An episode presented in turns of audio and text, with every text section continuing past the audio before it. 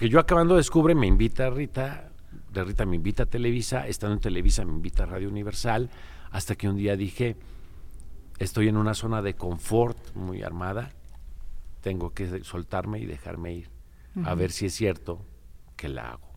Y, y, lo hice y me siento muy satisfecho de haberlo hecho. Creo que, que, logré lo que buscaba. Más que demostrarle a nadie era demostrarme a mí. Uh -huh. Porque muchas veces te hacen pensar que porque tienes el logotipo de atrás de Televisa o porque tienes el de Radio Universal, vales y sin ellos no eres nadie. Y yo tenía que demostrar que no es cierto, que, que también en nuestro trabajo es el que vale. Y claro que la marca te ayuda, pero eh, el nombre, la trayectoria, lo que has construido tiene un valor específico. ¿no? Un canal público es de toda la población. Sí, debe ser y no nada más va a un sector. Uh -huh. Gobierne quien gobierne, si es derecha, si es izquierda, si es el azul, el rojo, el amarillo. Aquí todos deben tener una expresión. Claro. Entonces debe haber programas para transmitir la romería de la Asunción, porque tenemos una población mayormente católica, pero uh -huh. necesitamos programas en donde la comunidad LGBT tenga un espacio y hable. Uh -huh, y donde también haya personas con discapacidad y tengan sus programas. Y, y, hoy tenemos programas para personas invidentes en donde tienen un audio descriptivo sí. y se les va narrando exactamente todo lo que hay en el entorno para que ellos puedan hacer su propia visualización del programa. Este es el podcast de la Universidad Autónoma de Aguascalientes. De gallo a gallo. Hey gallos, ¿cómo están? Bienvenidos a un episodio más de De Gallo a Gallo. Muchas gracias por dar play en Spotify y también en YouTube. Moni, estamos en un nuevo episodio. Ay, sí, y con un invitado de lujo. Ahí les va. No voy a decir más, más que líder de opinión, periodista, conductor de radio, conductor de televisión, televisión, y actualmente director de radio y televisión de Aguascalientes. Alberto Romero. Bienvenido. Mónica Rivera. ¿Cómo están, muchachos? Gracias por invitarme. De verdad es un gustazo estar en, en mi casa, en mi casa de estudios, además la Universidad Autónoma de Aguascalientes que me ha tocado ver cómo se transforma sí. eh, pues casi que año con año sí. y hoy estar en este espacio extraordinario que a mí no me tocó de estudiante pero ya me ha tocado de egresado porque esa es la magia de la autónoma que una vez que pasaste por aquí eh, pues sigue siendo tu casa, ¿no? Exacto. Y volvemos a distintas cosas. Me han invitado a dar pláticas, me han invitado a congresos, me han invitado a tomas de protesta, en fin, y, y, el agrado de poder regresar una y otra vez a esta casa es maravilloso. Alberto es licenciado en comunicación organizacional, Así egresado es. de LSO. LSO de la Universidad Autónoma de Aguascalientes. Debo decirles que tuve mi paso por ingeniería civil. No. O sea que mucha gente luego no, no se explica. ¿Qué previo, andabas haciendo ahí? Previo, Ah, me okay, aventé okay. cuatro semestres de ingeniería civil también aquí en la Autónoma. ¿Cómo crees? Y además les presumo que entré a la primera en las dos. Ah. Eh, bueno, era un Aguascalientes de, de menos habitantes y la demanda, era mucha la demanda de la autónoma, siempre fue, porque además eran mucho menos universidades cuando yo, yo estudié, pero, pero sí me tocó entrar eh, y me aventé cuatro semestres en ingeniería civil, siempre tuve facilidad para las matemáticas. Ajá. Pero ya que estaba en la carrera, que no, no me costaba trabajo, la disfrutaba también, pero no me sentía en lo mío. Y ya de ahí paso a, a, comunicación organizacional, que mi papá casi le da un infarto. ¿Cómo estudias eso, Alberto? ¿Qué, ¿Qué, es eso? No, nunca me creo que pasé toda la carrera sin que se aprendiera el nombre. no sabía. Algo de comunicación. Algo de comunicación, no sé qué dice. No sé en qué va a trabajar, pero bueno.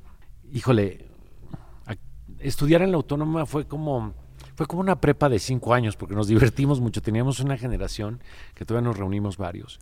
Eh, muy, muy dinámica y, y, muy variada. Teníamos compañeros de todas las edades. Pues yo ya era medianamente de los grandes Cierto. porque ya venía Ajá. dos años, dos años de, de, uh -huh. de haber eh, estado en otra carrera, pero tenía compañeros de, todavía de más edad. Muy padre carrera. Oye, Beto, pero entonces tu vocación, ¿de dónde surge? O sea, esto de dedicarte a los medios, ¿tú cuando estabas eh, chico decías, ah, yo de grande quiero ser tal cosa o no? O sea, ¿fue algo más fortuito? No, cuando yo era muy, muy chiquito de grande quería ser perro, pero no se podía. porque siempre he sido un amante de los perros. Eh, la verdad es que siempre tuve facilidad de palabra uh -huh. y siempre me gustó mucho estar en proyectos de convocar a la gente a hacer. Me tocó ser presidente de carrera. Y en la prepa me tocaba ser el que organizaba, a ver, vamos a organizar el tema de la graduación y vamos a organizar la fiesta de bienvenida y vamos a hacer El esto. Mitoterito. Y cuando me tocó, ¿quién habla con el maestro? Y, ya me levantaba yo. Y, y esa parte siempre me llamó mucho también. Y de hecho, a nosotros lo que nos hacían en ese tiempo le llamaban el examen de orientación profesional. Sí. ¿Y qué, cómo saliste en ese? Eh, ah, para ambas. Yo Ah, no. salía bien para sociales y para físico-matemático. Qué loco. O sea, yo podía haber estado en sociales y humanidades o en Y físico-matemático. aparte son perfiles que, que la mayoría de los gallos creemos que son muy diferentes, ¿no? Sí, O sea, y me voz- fui al físico-matemático. Debo decirte que también fue una gran eh, experiencia haber estado en físico-matemático y esos semestres en ingeniería, porque tu estructura de pensamiento es muy distinta. Claro. Yo cuando, cuando empiezo a desarrollar una idea o a pensar soy muy estructurado. No, no divago tanto como lo hace normalmente el comunicador porque no trae esa base de las matemáticas. Exacto. Y las matemáticas te desarrollan un pensamiento mucho más analítico y más estructurado. Entonces eso te ayuda a resolver tareas de otra forma. Claro. No que no tenga éxito eh, quien resuelve desde la parte eh, Más humanista. crea- más creativa, ¿no? Exacto. Pero de este lado te vuelves más pragmático. Claro. Entonces fue una combinación muy interesante que la he puesto en práctica toda mi carrera. Y siempre me gustó el tema de relaciones públicas. Ajá. Y siempre me han gustado mucho las relaciones humanas. Y, y organizacional tiene mucho de esto. Oye, ¿por qué no decidiste el SI? Porque yo no, yo nunca pensé ir hacia los medios, no, er- no era mi intención. De hecho, yo tomé una especialidad después en relaciones públicas. Yo empecé trabajando en Descubre y yo era director de IMAX y relaciones públicas. Qué bueno, padre. empecé de, de guía de servicio social, Ajá. de servicio social, y me fui quedando. Y de hecho yo pensé que me iba a especializar ahí. Y me toca eh, trabajar medios. Y dentro de medios me toca contratar medios para la difusión, la publicidad. Y ahí es donde me toca mi primera oportunidad en, en 1999 con TV Azteca, eh, que les contrato un programa, van y lo hacen a, a Descubre, me toca hacer a quien... yo les hago todo un recorrido, era un programa como de media hora, y yo hago un recorrido por todo el museo con una persona que llega a entrevistarme, digamos, y le voy dando la explicación. Entonces, el productor del programa, Hugo Mercado, gran amigo, cuando terminamos de, de grabar, me dice, oye, ¿por qué no te vienes a hacer tele? Eres muy fluido, en, eh, no te da miedo la cámara, manejas muy bien el tema, eh, vente a hacer un programa. Y ahí empiezo a hacer televisión. Un programa de entrevistas hacía yo. Ese programa que me hicieron, Ajá. me, lo quedaste me quedé. o sea, como- ¿dejaste a alguien sin chamba? Sí, la verdad, sí. Y dos veces, porque luego era la jefa de información en Televisa cuando yo llegué, la misma persona. No digamos nombres. Ok, así hay que dejarlo. Sí, ahí Pero bueno, después de TV Azteca, ¿a dónde te vas? Eh, lo que pasa es que yo tuve toda la chamba de TV Azteca a la par de Descubre. Yo en Descubre estuve siete años, salgo hasta 2004. Y llevaba Azteca, hacía el programa cada semana, y luego hacía el juguetón y eventos especiales que había de Azteca. Cuando llega 2004, que cambia la administración estatal, a mí me dan las gracias en Descubre. Me dicen, bueno, pues ya hasta aquí, que le vaya a usted muy bien. Y entra eh, Jorge Saavedra, entra como director de radio y televisión de Aguascalientes. Y me habla un día, éramos muy cuates de, de muchos años. y me dice, Beto, ¿por qué no te vienes a hacer tele, a hacer el noticiero nocturno con Cristi Urrutia? Ajá. eh, en 2005, empezando 2005. Y le dije, va, pues me la aviento, ¿no? Hicimos eh, los ensayos, algunas grabaciones y empezamos. Yo empecé como en febrero, marzo de 2005. Y para, ¿qué sería? Agosto, septiembre, me hablan de Televisa, de Aguascalientes, y me dicen, oye, te queremos invitar a que tú hagas el noticiero nocturno de Televisa. Entonces me gustó la idea y, y doy el brinco a Televisa. Fue un proceso ahí medio, tuvo sus, Sus altibajos. sus altibajos, pero entro a Televisa en, en 2005. Porque hubo altibajos, hubo como en la negociación. Sí, como primero así. porque quien me invita primero es, es Saúl Jiménez, que era el, el director comercial de Televisa. Pero el, el nene, que es un gran amigo, el que quiero, pero ah, como era desordenado. Nunca le avisa a su director general que ya me había dicho que ya, Jaime Toscano. Entonces cuando llego, yo ya había hablado con el gobernador para decirle, ya me voy, ¿eh? Gracias. Y a la hora que me siento con Jaime Toscano me dijo, yo no he dicho que sí. Wow. Yo ya no tenía chamba. No. Y tú ahí Y yo ahí Volando. así como... Y ya me, me hicieron el casting y, y me dijeron, sí, te quedas. Eh, pero fue así como... Qué nervio, ¿no? Sí, o sea, mano. quedarte sin una y... Y sin otra. Sí, Y ya empiezo, en octubre de dos- 2005 empiezo en, eh, en Televisa y me quedo hasta el 31 de diciembre de 2017. Yo entro como conductor de noticiero, a los tres meses ya era jefe de información, Sí. y a los seis meses ya era director de noticias y me quedo. Sí. 12 años me 12 quedé ahí. años. Ahí empieza esta trayectoria periodística, Beto. Y ahí sí te encontraste, me decías ahorita, no era como mucho mi lugar la ingeniería, pero ahí sí te empezaste a sentir pleno y dijiste, esto es lo mío. Esto es lo mío, esto es lo mío, comunicar, llevar y además imprimirle un sello distinto. Sí. A mí siempre me ha gustado ver las cosas de forma diferente. Yo me considero una persona muy optimista y, y siempre he sido amigo del, eh, enemigo del amarillismo. Entonces yo decía, sí se puede hacer periodismo Sin sin, escandalizar, Aportar, construir, dar eh, voz a la sociedad y, y no estar concentrado todo el tema en, en el tema amarillo y la nota roja, porque no es todo. Nada más que tienes que ser más creativo y hacer más atractivo tu contenido para que entonces la gente lo vea, porque hemos acostumbrado, mal acostumbrado a la gente al morbo. Y se podía hacer diferente. Y estando en Televisa, a los dos años de haber llegado a Televisa, me invita a Radio Universal a hacer radio. Don Agustín Morales me habla, muy a su estilo, eh, porque además es, es un hombre muy directo, que todavía tengo el gusto de poder saludarlo frecuentemente, y me dice, eh, oye Beto, eh, quiero que hagas noticiero con nosotros, empiezas el día 15 de agosto. O sea, ya, así. Y en 2007 yo arranco con ellos, 11 años hice radio con ellos, y fue simultáneo, a la par hacía Wow. radio y televisión. Yo iba a noticiero, primero hacía noticiero en la noche, ya siendo director de noticias me quedo, luego me paso en la mañana. Y a la una de la tarde hago noticiero de radio, que luego se pasó a las dos, Estabas en Infolínea de la tarde. en Infolínea de la tarde. Ya. 11 años hice Infolínea de la tarde. Beto, lo platicas así como si hubiera sido tan fácil este proceso Sí, tan rápido. y como tan fluido y todo tan rápido y de repente llegaste, empezaste a conducir, luego eras jefe y luego... Pero ¿qué habrán visto en ti distinto para decir, va, le damos esta responsabilidad y esta... ¿Sabes qué? Sí, es que así ha sido, fácil y fluido. Sí. No, no puedo decirles que, Que batallaste, no, que estuvo no, no. Ajá. Sí, sí, sí. Eh, no, no quiero que suene a, a- a vanidad, pero yo solamente he pedido chamba una vez en mi vida. Y fue llegar a Descubre con mi solicitud de empleo para entrar como servicio social para ser guía.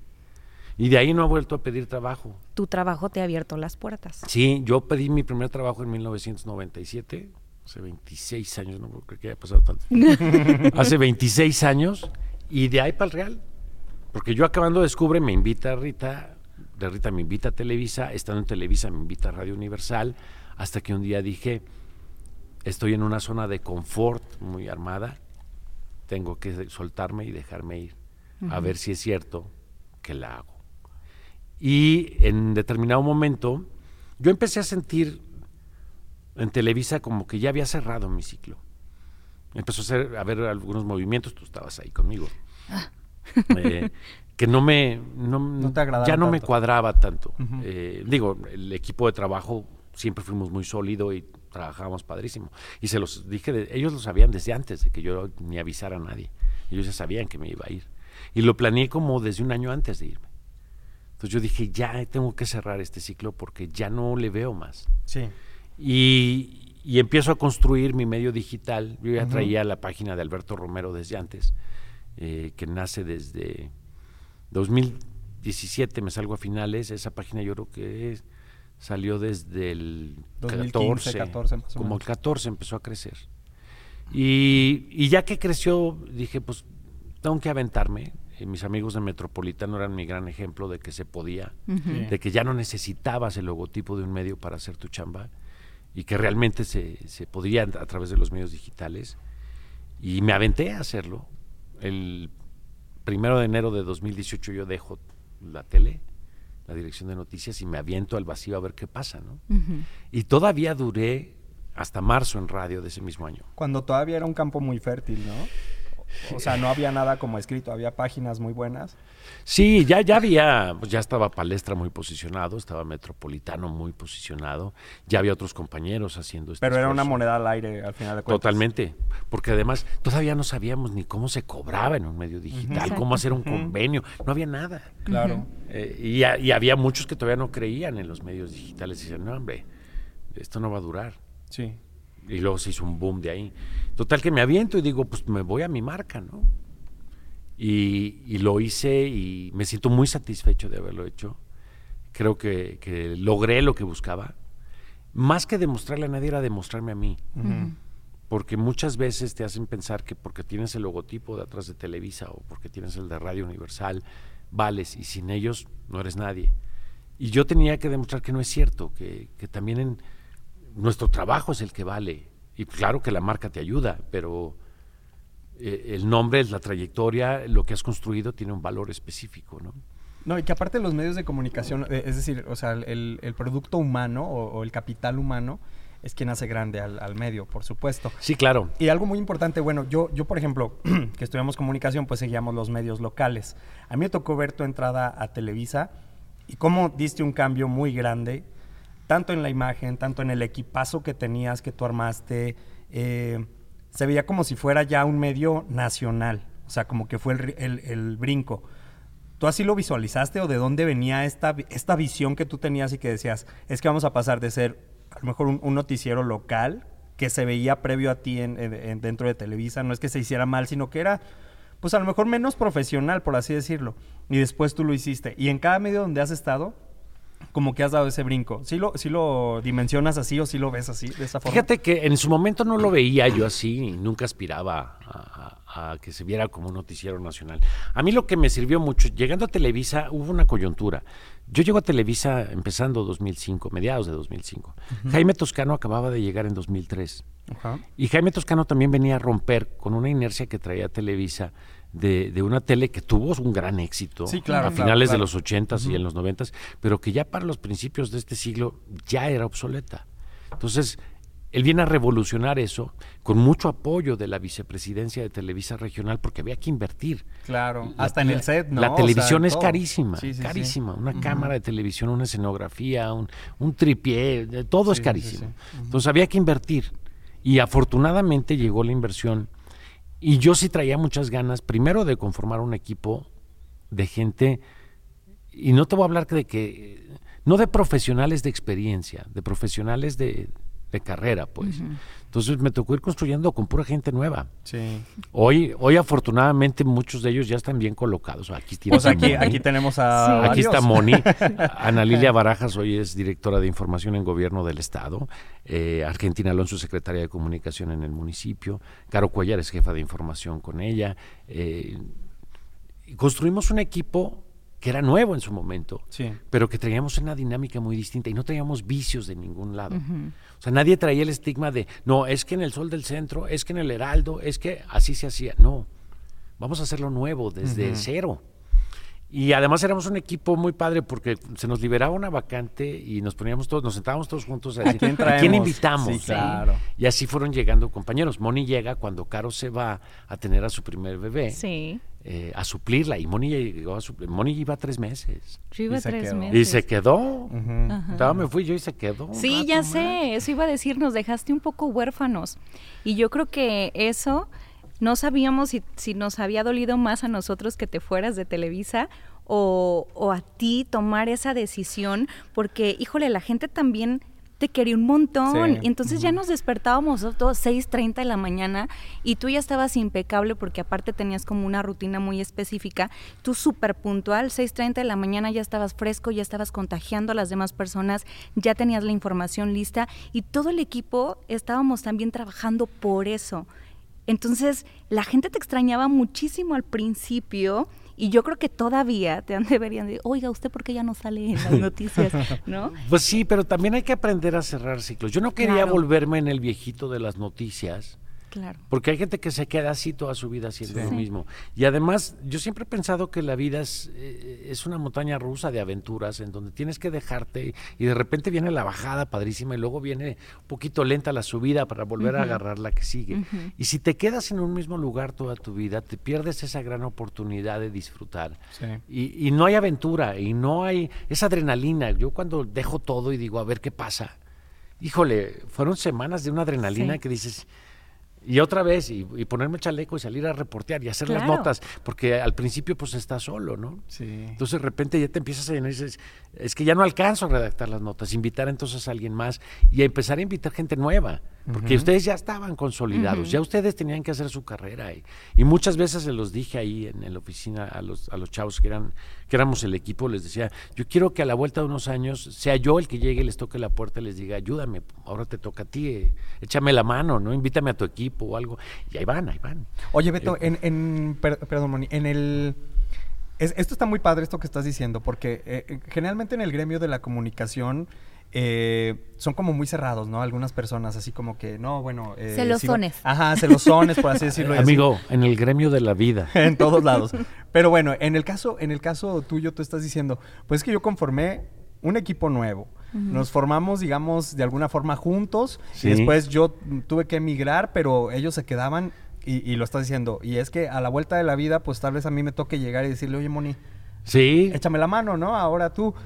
Y eso está muy chido porque entonces te hace ver y te hace tener como los pies sobre la tierra. Y noto que eso es como, como lo tuyo, ¿no? O sea, como que siempre estás como viendo más adelante y diciendo, pues ahora qué sigue. Y ahora ah, la, la, vida da muchas vueltas, la vida a veces va para arriba, va para abajo, entonces es complicado. Yo creo que esa es una de tus principales características, por lo cual ahorita tienes el puesto que tienes y has ido brincando como lo, como lo, lo has estado haciendo de un medio a otro. Fíjate que ¿Así lo ves tú? no, yo, yo siento que, que, mis brincos han sido muy pocos.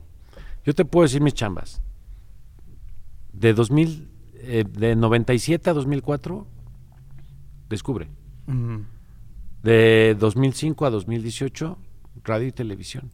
De 2018 al 22, Centuria. Centuria. Y ahorita Radio y Televisión de Aguascalientes. Son 30 años de carrera, cuatro chambas. Pero esas chambas en donde también te has rodeado de personas valiosas, porque eh, enfocado un poquito en este sentido a donde iba la, también la, la pregunta de Efra, es que has sido muy generoso con las personas nuevas que han llegado y les has dado la oportunidad y no ha sido celoso en ese sentido de decir, bueno, aquí yo todas puedo, ¿no? es más bien, ok, tú eres talentoso para esto, tú eres talentoso para esto, tú eres talentoso para esto. Y has conformado equipos muy, muy valiosos y ahora diriges uno de no sé cuántas personas. Cuando, cuando lo dicen así, eh, me siento como que me van a decir que soy un mártir. No, no, Y es al revés. a ver, ahí te va. Es al revés. A ver, yo también estoy pensando en mí. Claro. Cuando tú conformas un equipo así, Moni, ¿quién brilla? O sea, de lo que pasó en Televisa el tiempo que estuve ahí, ¿a quién le dan el crédito? A mí. Beto. Beto conformó ese equipo. Y obviamente, pues yo aproveché los talentos de todos ustedes porque yo no los tengo todos. Claro. Yo tengo un talento, pero tú tienes otro, y Mauricio tiene otro, y Ana Lilia tiene otro, y cada quien tiene un talento. Cuando sumas todo ese talento y lo dejas desarrollarse, se te suman a ti. Y es cuando el trabajo en equipo te permite brillar y salir adelante. Ese es el gran éxito en conformación de equipos. Claro que yo capitalicé y coseché muchísimo, pero si le permites a los demás también crecer y que ahora ellos sean líderes en cada uno de sus proyectos, ellos van a conformar lo mismo, llevan ese concepto del equipo y también lo van a cosechar en su momento. Es cómo se logran las cosas. ¿Cómo, ¿Cómo logras un buen gobierno? Por ejemplo, ahorita que somos una administración estatal y me toca estar de este lado. Por muy eh, fregona que sea la gobernadora, lo es, pues no es especialista en seguridad, en economía, en salud, en educación, en... Somos 50 dependencias distintas. Y ella tiene especialidad en política pública dos maestrías, un doctorado. ¿Qué hago? Aprendo a conformar equipos. Y voy a buscar al mejor secretario de salud y al más preparado secretario de seguridad pública. Y de esa manera logras que el proyecto brille. Y a final de cuentas es el gobierno de Tere Jiménez. Cuando tienes aquí en la universidad un rector con esa capacidad, ¿qué hago? Ah, pues en servicios generales, en tal. Aquí es otra estructura porque también hay que votar por decanos y demás. Pero a final de cuentas hay áreas que designa el rector que tiene que poner al, más En este caso ya tienen ahora rectora. Felicidades. y ahora. Eh, y eso te permite consolidar proyectos. Si hay gente, yo no diría, más que egoístas son tarugos. Porque si tú no invitas a los mejores a estar alrededor de ti cuando tienes la posibilidad de hacerlo, el que se va a fregar eres tú, porque el trabajo que está bajo tu cargo te lo van a te van a señalar a ti, porque así como yo pude cosechar el éxito que hicimos como equipo, también hubiera cosechado el fracaso si yo hubiera dicho voy a traer a pura gente que no me vaya a opacar, que no lo vaya a hacer mejor que yo, pues si no, luego ¿qué pasa? Claro. Oye, Beto, ¿y dónde se aprende a conformar esos equipos? ¿Tú dónde aprendiste? Porque pareciera que es como fácil, ¿no? a ver, sí me ayudó mucho la carrera de comunicación, pero también es... Eh, pues muchas cosas se aprenden en casa y con el ejemplo, amigo. La carrera me sirvió mucho, pero sobre todo cuando aprendes a tu escala de prioridades en la vida. ¿Qué es lo más importante para ti en la vida? Y ahora, perdón, soy reportero. Ya, ok. ¿Qué, es, para ti lo más importante en la vida? Mi familia. Para Mis ti, hijos. tus hijos. Tú, Moni, ¿qué es lo más importante en la vida? Mi familia también. Tienes, tienes una escala de prioridades que vaya. Por lo regular, la gente que sabe adaptarse a un equipo, que sabe llegar a un trabajo y disfrutarlo de esta manera, es porque tiene una prioridad en casa. Sí, claro. Cuando la gente tiene por prioridad el trabajo, y peor aún, cuando la gente tiene por prioridad el ingreso nada más, es gente que por lo regular no sabe hacer equipos. Porque hay un gran egoísmo de ver solo por mí y para mí. Si no estás viendo que tu equipo, a ver, ¿a quién le falta base de los reporteros? Hay que buscarle una base. ¿Quién está ganando menos? Hay que subirle el sueldo. ¿Quién trae broncas? Eh, a los hijos a la escuela, a ver, vamos a buscarle apoyo en el IEA. ¿Quién tiene un familiar con problemas de salud? Déjame, le busco al secretario que nos eche la mano para que nos ayude a resolver.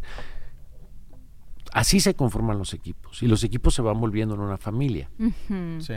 Cuando tu prioridad no es la familia, no sabes hacer equipo, porque solo estás pensando en ti.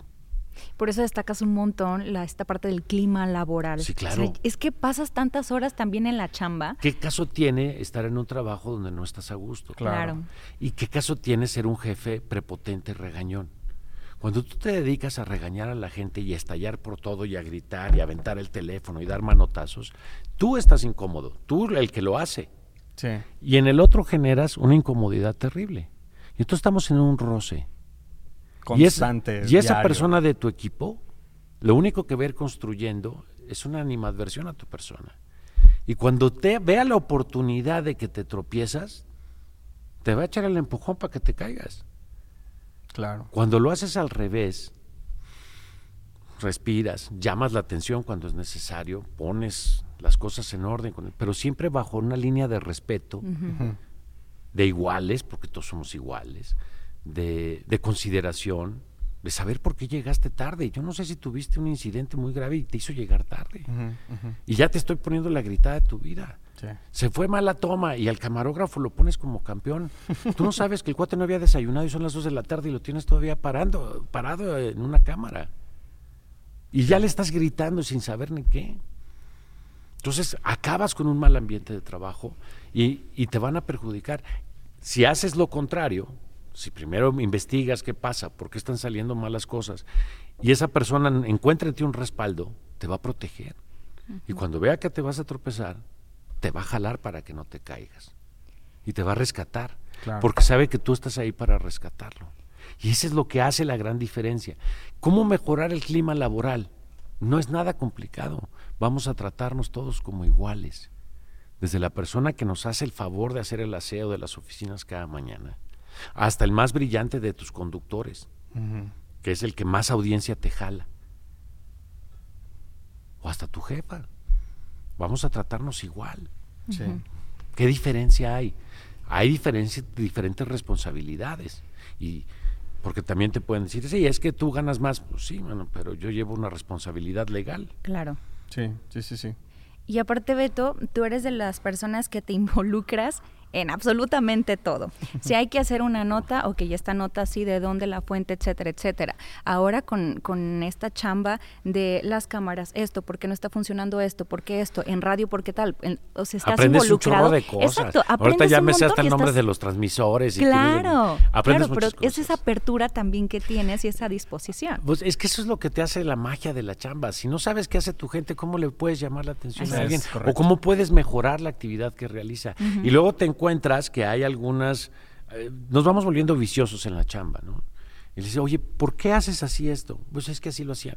Sí. Oye, pero ¿no te has dado cuenta que si lo haces de esta manera lo vas a acabar más rápido y te va a salir igual o mejor?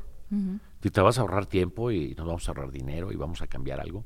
Todo eso es muy importante. Y, luego llegar todavía acá al ejercicio público, en donde eh, tienes gente de gran trayectoria. Sí. Hay compañeros que tengo yo, afortunadamente, ahorita que tienen 30 años trabajando en la institución. son una biblioteca que tienen una cantidad de información para mejorar o cambiar lo que hacemos padrísima. Entonces, la verdad es que es una experiencia muy padre y cuando vas sumando todo lo que has hecho, es increíble. Yo sí lo que, lo que invito mucho a los chavos que están estudiando estas carreras de comunicación es una, a decirles, no todo el mundo va a ser influencer. Eh, o sea, de entrada. No, no. De hecho, unos cuantos la van a hacer de influencers. Sí. Porque es como si todos fueran policías o todos fueran doctores. Pues, ¿No? Yo aquí me opera a mí. Entonces, eh, sepan, César, una, trabajar o ser emprendedor es muy, muy fregón, pero si no conoces primero la experiencia de ser empleado claro. y de rendir cuentas y de dar resultados, tus posibilidades de éxito como emprendedor disminuyen. No que sean nulas, hay quien la ha hecho, pero disminuyen. Métanse a trabajar primero en alguna organización, la que sea, y aprendan. Sí. A seguir órdenes. Y a, a, trabajar bajo un horario, porque luego también hay unos que, no, pues yo nada más puedo de 11 a 1 y de lunes a miércoles, ¿eh? Ya después ya no. Háganle como quieran. La vida es una disciplina constante y cuando eres emprendedor, todavía más. Y otra, si quieren ser comunicadores, acuérdense, hay que levantarse muy tempranito. muy, muy tempranito. Sí. Porque aquí no es la suerte la que se reparte temprano, es la información. Sí. Si quieres saber qué pasa, tienes que estar arriba a las 5 de la mañana. Si no, se te va.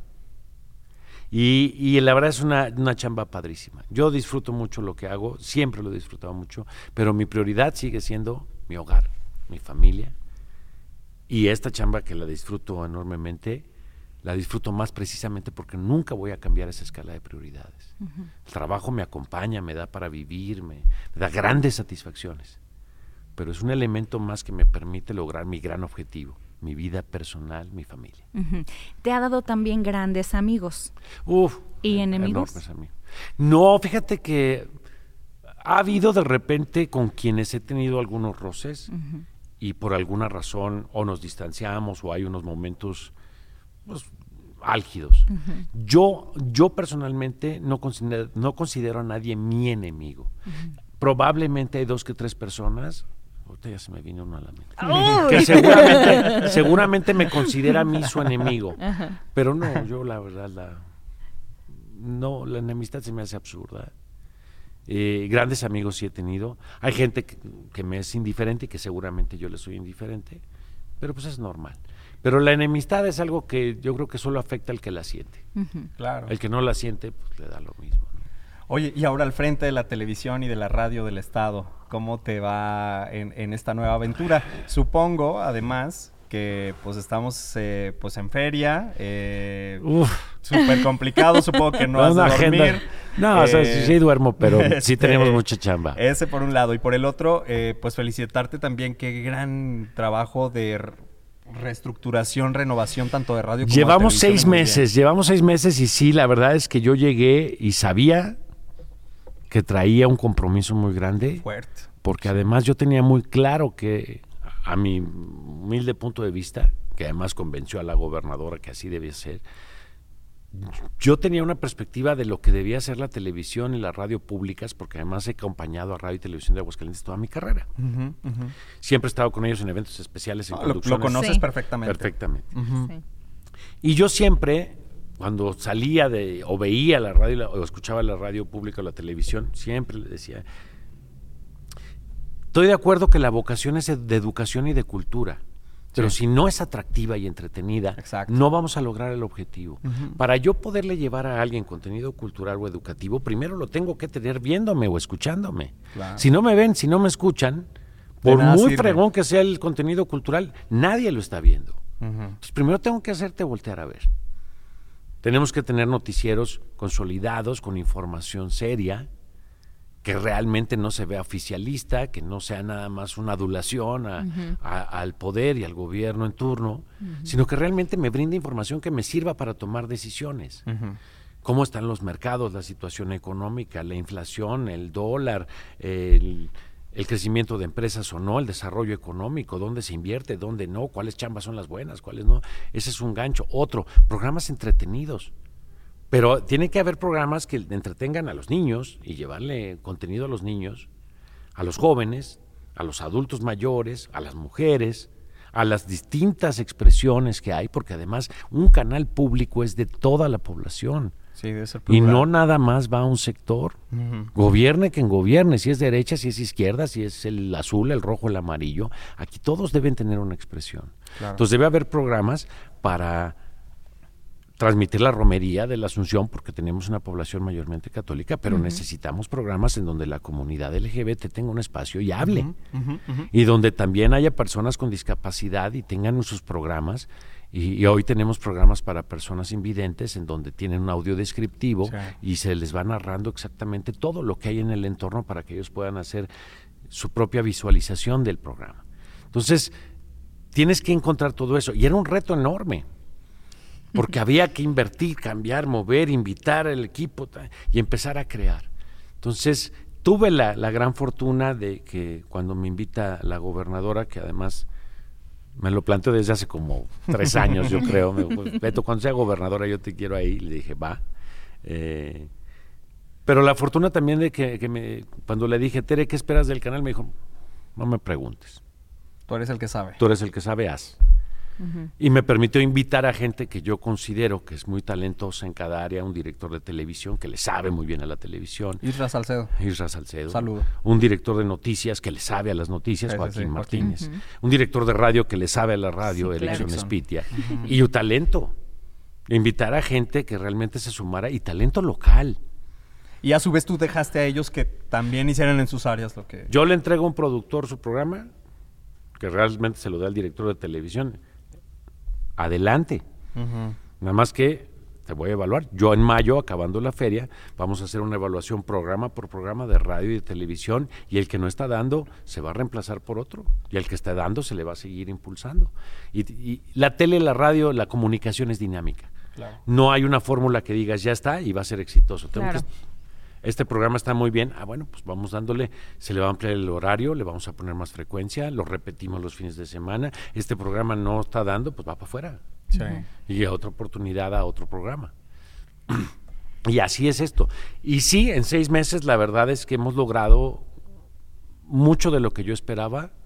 Eh, nunca me gusta decir estoy satisfecho porque eso quiero decirlo el día que ya se acabe, se acabe este, este recorrido por la vida, pero sí me siento muy contento de lo que hemos logrado porque hemos tenido libertad, porque además de verdad es una gran libertad. El día que hice la presentación de la nueva programación, en el 1 de diciembre del año pasado, eh, hay muchos eventos con la gobernadora y más los primeros 100 días, pues es muy intenso porque estás mostrando la nueva cara de un gobierno. Y ese día teníamos el protocolo, ¿no? Era muy dinámico, video, audio, y subía, bajaba, muy. Pero había un momento en el que hablaba yo, daba la bienvenida, y se pretendía que hubiera un mensaje de cierre de la gobernadora. Y cuando llega la gobernadora, y se baja de la camioneta y me dice, Beto, no voy a hablar. No me pongan en el orden del día, quítenme, yo no quiero dar palabras. Porque no quiero que sientan ni por error que estoy imponiéndoles una línea editorial o de contenidos, porque mm. no es así.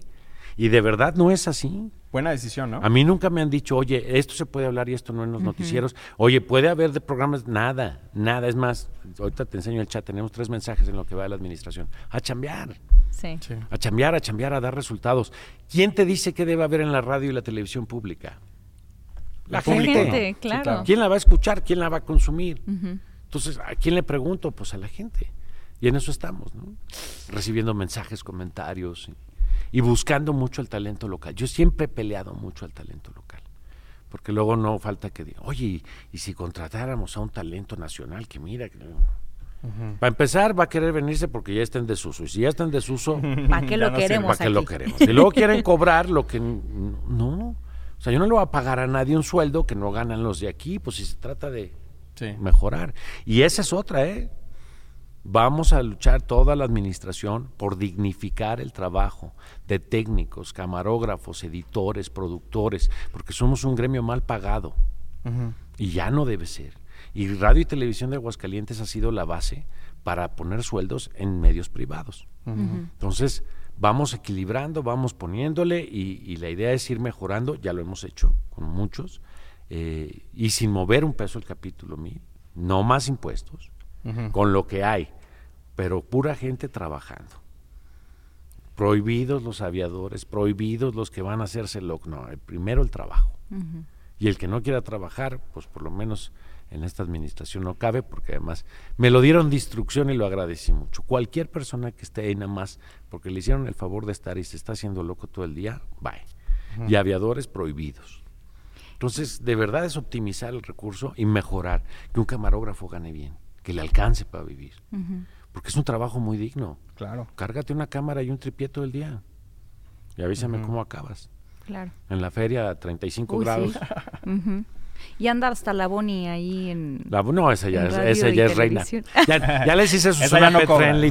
Sí, es que ya tienen ahí zona para, para las mascotas. Hicimos una zona, ya se llevan los que quieren a sus perros. Porque Bonnie también se volvió famosa ahora que. Con Centuria. Con, Centuria. Sí, fíjate que desde que llegué, tenemos un jardín muy grande y les dije, oigan, necesitamos una zona de, para nuestros perros. Y ahorita tenemos dos que viven ahí, el colpacho y el cajeto que son rescatados. Llegaron, Y les estamos buscando familia. Ya los esterilizaron, ahí comen, ahí duermen, ahí viven. Eh, quien quiere y de repente tiene un tiempo, pues sale y juega con ellos. Hay otro más que ya llegó, el Tocho, que también ya es amigo ahí. Pero ya él ya, ya vive con Constantino, uno de los productores. Ya es su perro. Pero lo lleva todos los días a trabajar. Entonces de repente bajas al área de producción y ahí anda el Tocho dándose las vueltas. Qué chido. Eh, y hacer un ambiente de trabajo así, pues, claro. pues tenemos las instalaciones, la infraestructura del jardín, ¿por qué no va a haber un perro? Pues que lo haya, ¿no? Sí. Y, dejando que la gente saque su creatividad a lo máximo, ¿no? Entonces los productores tienen toda libertad de proponer y hacer sus programas y así lo están haciendo, porque yo no me puedo meter a cada producción, pues no te da tiempo.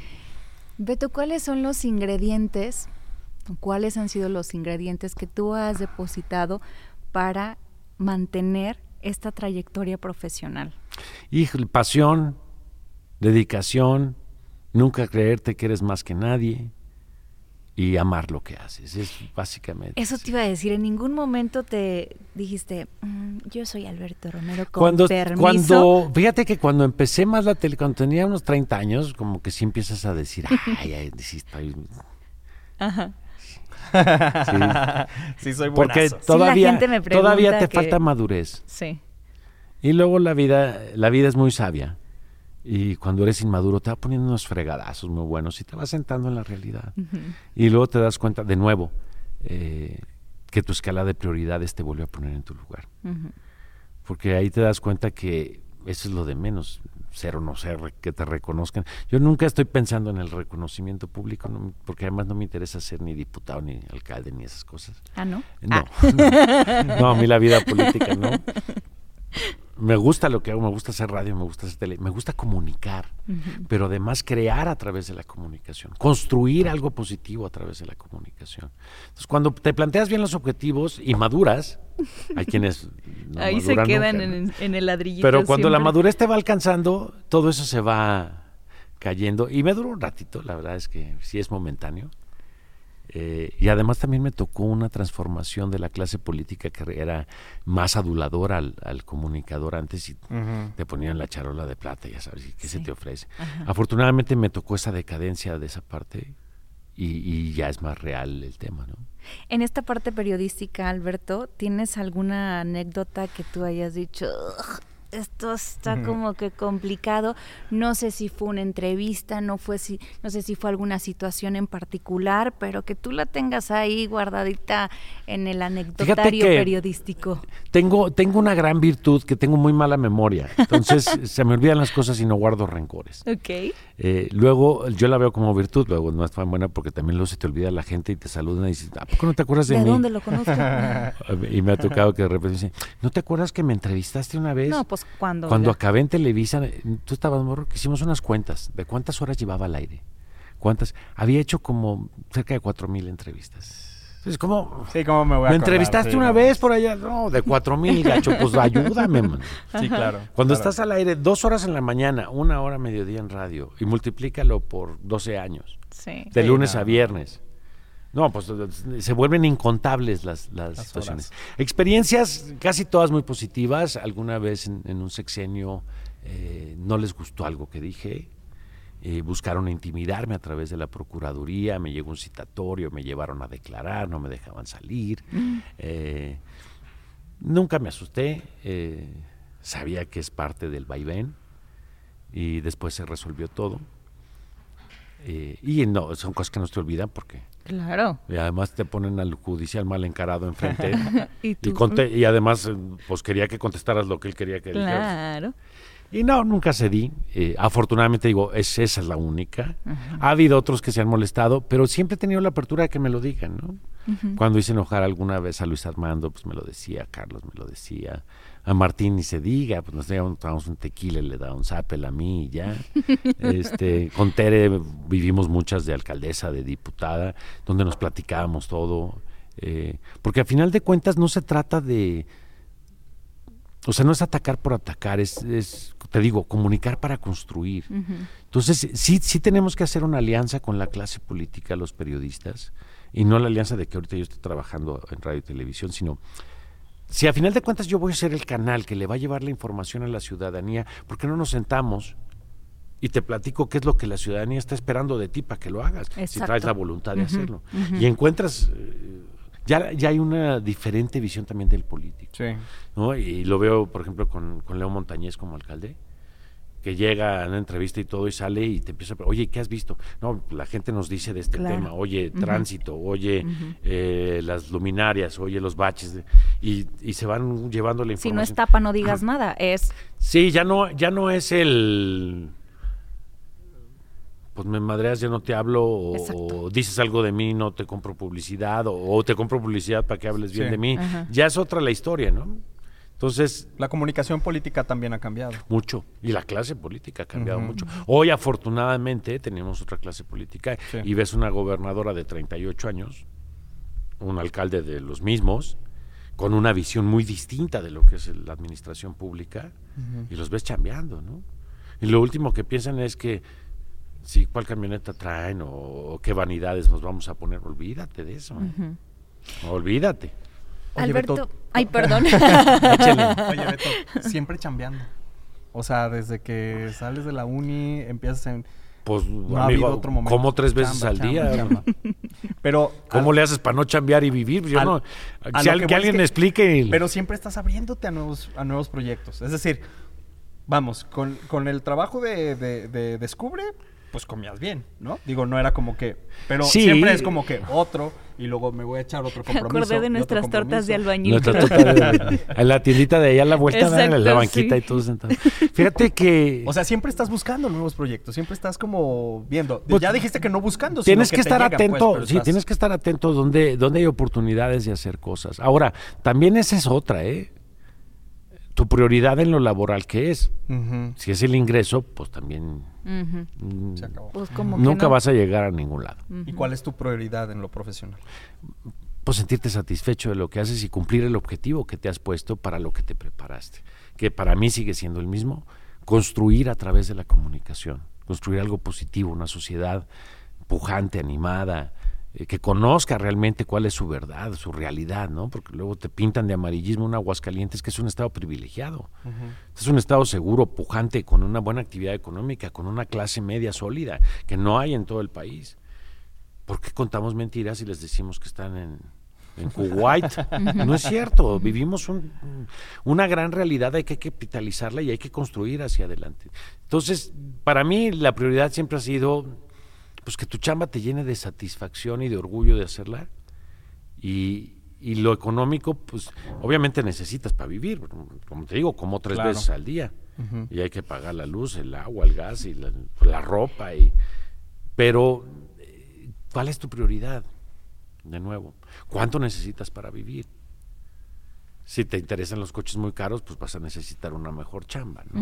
Si quieres traer un reloj eh, de sus carototes, pues necesitas otra chamba mejor todavía.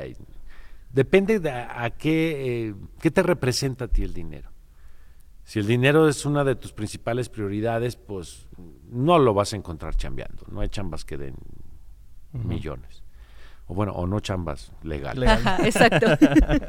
Beto, la, la tele y la radio te extrañan en el micrófono y en Ah, el ni me digas, yo me quiero meter a cada rato. ¿Y tú? A veces me meto. Sí, sí extraño mucho momentos como este de tener un micrófono y unos audífonos y estarme escuchando mientras hablo. Lo, sí lo extraño mucho. Algún día lo voy a volver a hacer, porque además este paso por, por el gobierno es muy efímero, ¿no? Cuando muchos son cinco años, mientras no la riegue. Y si la riego pueden ser menos. Van a ser menos. Van a ser menos. Eh, cuando muchos son cinco años. Pero sí, yo estoy convencido de que en algún momento voy a regresar a un micrófono. Eh, a lo mejor ya no una cámara, porque ya la- los años van a cobrar la factura. Eh, y la cámara es, es más celosa. Más Pero- cruel. Más cruel. Sí. Pero a un micrófono, con todo el gusto del mundo, yo regresaría a, a volver a hacer un noticiero, un programa de opinión, de entrevista. Sí. A veces me escapo y me meto a las cabinas y lo hago. Ajá. Me, me invito a algún programa. Y, y- y estoy haciendo algunas entrevistas que no tardan en salir. Estoy haciendo un programa de entrevistas. Apenas llevo cuatro porque luego no me da tiempo la Pues agenda. sí, ya me imagino. Pero sí sigo entrevistando y, y haciendo lo que me gusta porque además, pues hay que hacerlo, ¿no? Pues, ni modo que dejes esa parte. Teniendo un canal de televisión y dos estaciones de radio, aunque sea que me regalen media hora al mes y, y hago un programa. Y ya con eso por lo menos satisfecha Sí, esa parte. desahogas esa parte que Sí. es increíble. Es un alimento. Es muy padre. Ay, Beto. ¿Cómo, cómo te ves en, en los próximos años? Beto? Yo Digo, espero vivo. De, de entrada. Oye, no, pero los siguientes cinco, digo, dices que menos si, si la riegas, no la estás regando, por supuesto. No, bueno, pero, amigo, eh, hay, es la, hay la posibilidad. Sí, bueno, todos estamos en riesgo de cometer algún error. Pero bueno, Eh, te ves, ya nos dijiste, te ves regresando. Yo me espero acabando hasta el último día en la administración con Tere Jiménez, porque además de verdad lo hago con un gran cariño de hacerlo. Y, y es la primera vez que acepto una invitación a esto, porque me las han hecho varias veces. Pero yo sabía que tenía que esperar a que llegara alguien con quien yo de veras quisiera trabajar. Claro. Una gobernadora que escucha, que, que deja trabajar, que sabe el valor de tu trabajo y, y- y que para adelante, ¿no? Eh, que tiene otra visión de la política y del servicio público. Por eso acepté y lo disfruto mucho. Yo quisiera, mi objetivo es entregar este radio y televisión de Aguascalientes el último día de la administración de Tere Jiménez a quien se designe que llegue y entregar un canal pujante, óptimo, en buenas condiciones. La principal prioridad con un personal bien pagado, digno de su trabajo y que cada uno tenga eh, una razón de estar ahí y que ojalá todos sigan. Eh, esa es la principal. Y otra, un canal que funcione. El satélite, la red, los transmisores, cámaras, micrófonos, estudios, que, que esté funcional, porque todavía hay mucho que necesita Aguascalientes de, de su radio y de su televisión públicas, y ese es mi objetivo, entregar en óptimas condiciones radio y televisión de Aguascalientes. A, a los gallos, Moni, a los gallos comunicólogos, eh, ¿qué les dices a los que aún están estudiando? Que no se rindan, que, a ver, eh, yo me canso de escuchar gente que dice, es que eh, escojan bien su carrera, porque ahora las carreras son hacia el área técnica y las empresas y 4.0 y la... No, tu carrera es donde está tu vocación, donde está tu corazón, donde está tu, de nuevo, tus prioridades, qué quieres hacer de tu vida. Siempre hay lugar para un nuevo comunicador, siempre hay lugar para un nuevo abogado, siempre hay lugar para un nuevo médico o para un ingeniero. La cosa es que escojas la carrera que realmente vas a desarrollar con éxito. Si tú escoges estudiar mecatrónica, porque es lo que ahorita van a dar chamba, pero a ti no te gusta, vas a ser el mecatrónico más infeliz en el mundo. Elige lo que a ti te gusta.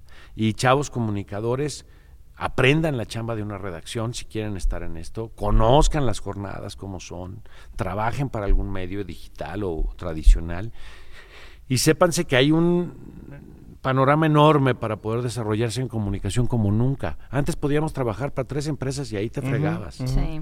Hoy no, hoy hay, hay un espectro mucho más amplio. Pero como todas las carreras, es dedicación, entrega, pasión, compromiso, preparación. Y no, no, no dejen de hacer lo que les gusta.